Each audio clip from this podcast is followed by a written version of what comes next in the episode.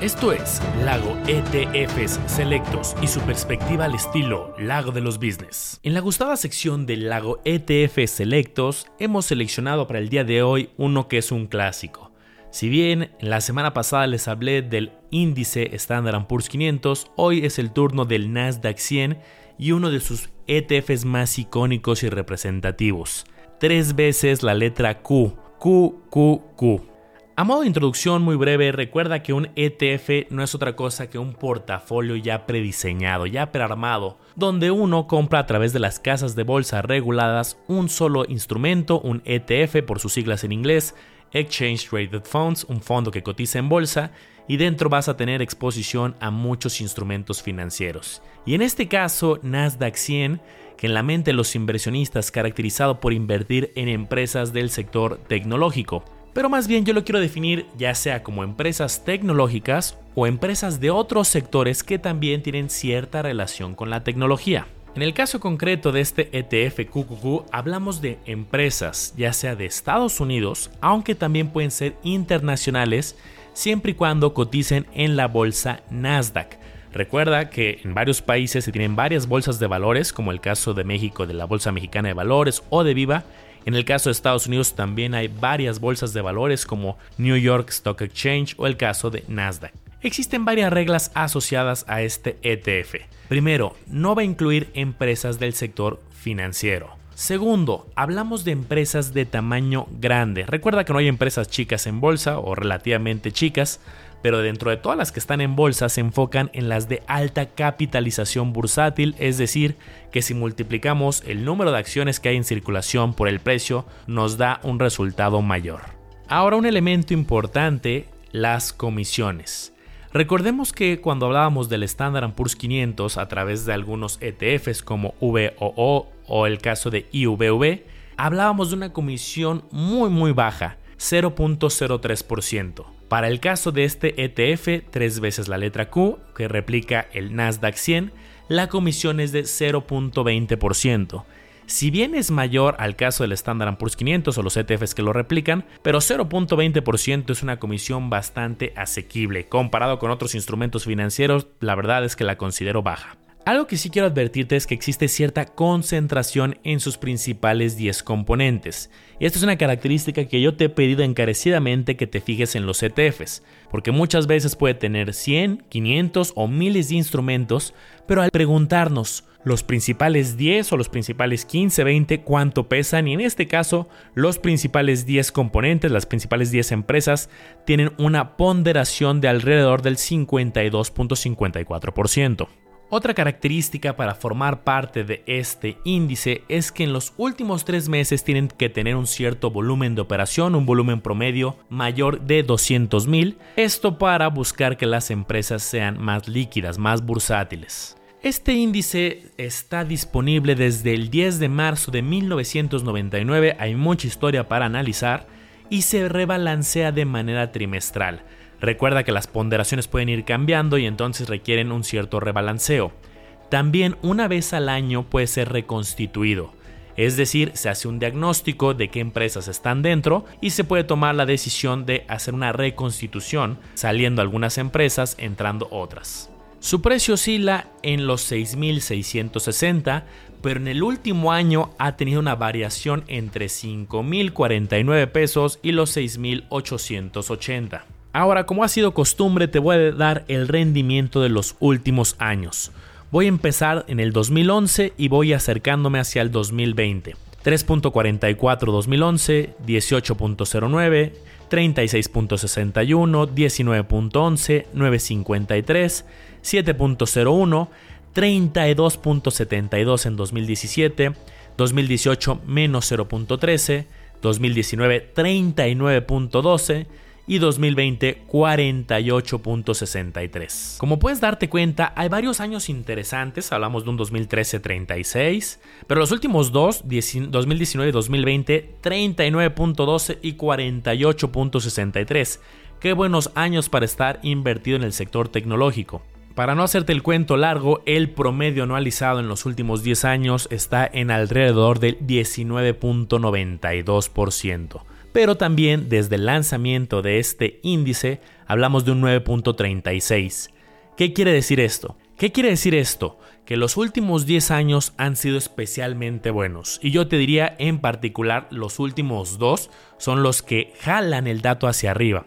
9.36 no es que sea malo, pero quiere decir, y ahorita te voy a platicar un poco más acerca de la gráfica, que en el pasado hubo unos años más laterales que no eran tan buenos como los recientes que estamos observando.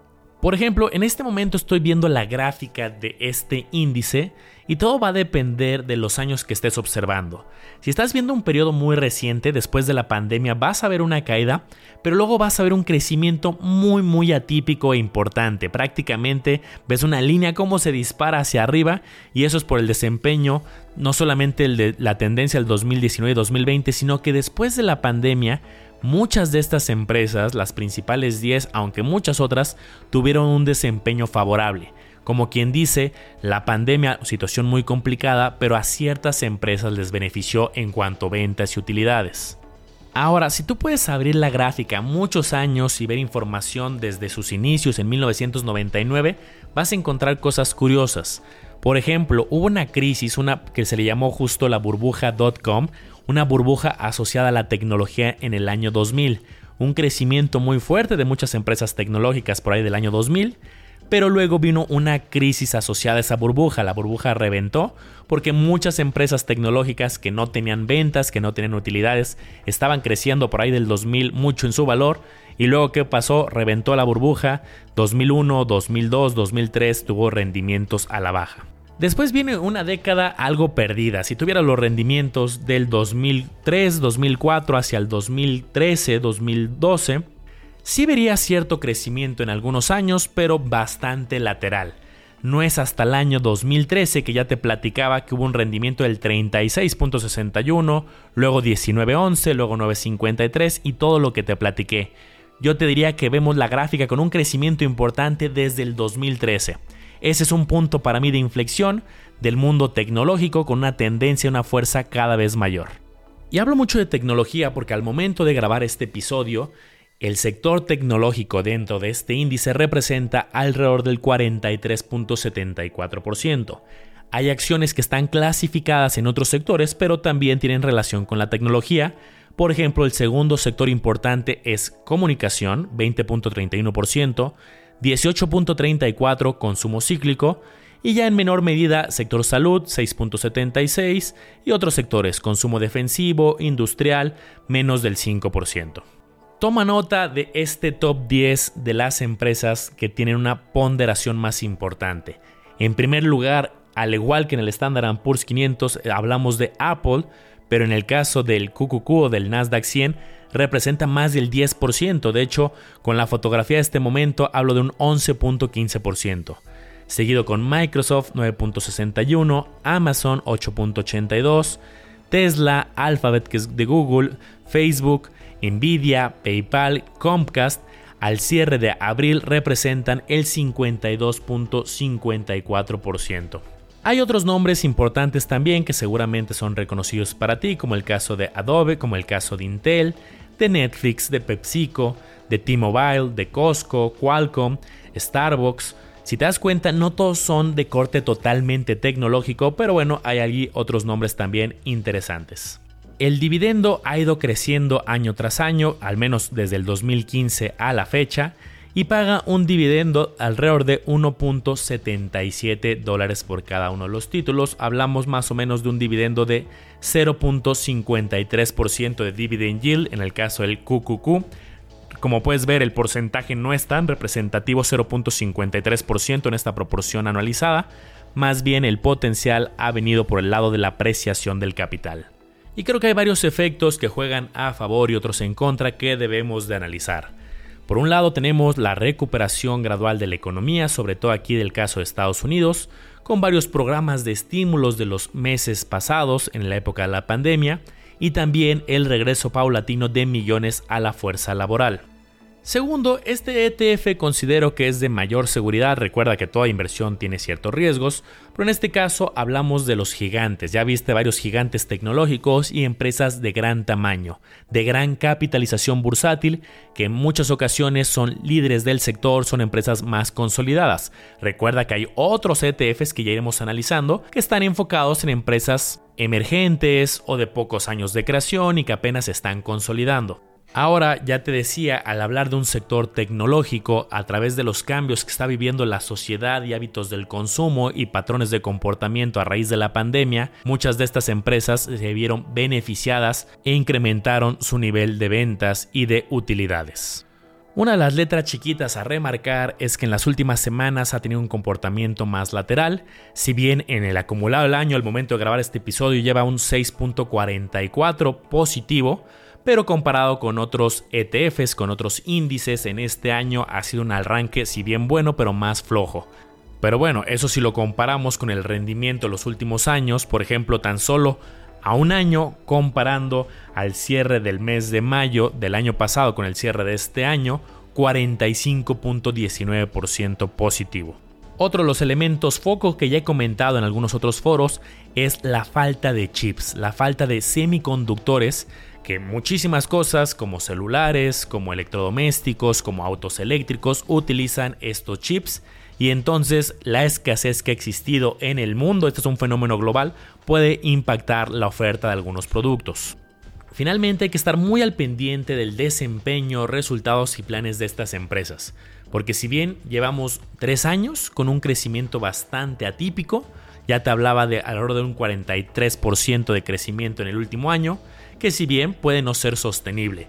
El pasado nunca garantiza el futuro, hay que analizar muy bien estas empresas y también por lo mismo, muchos inversionistas que ya hayan invertido en el pasado en esta estrategia pueden estar tomando ganancias. Si tienes más un 43% de rendimiento, hay inversionistas que venden sus ETFs, venden sus acciones, toman ganancias y eso en el corto plazo puede generar un precio a la baja.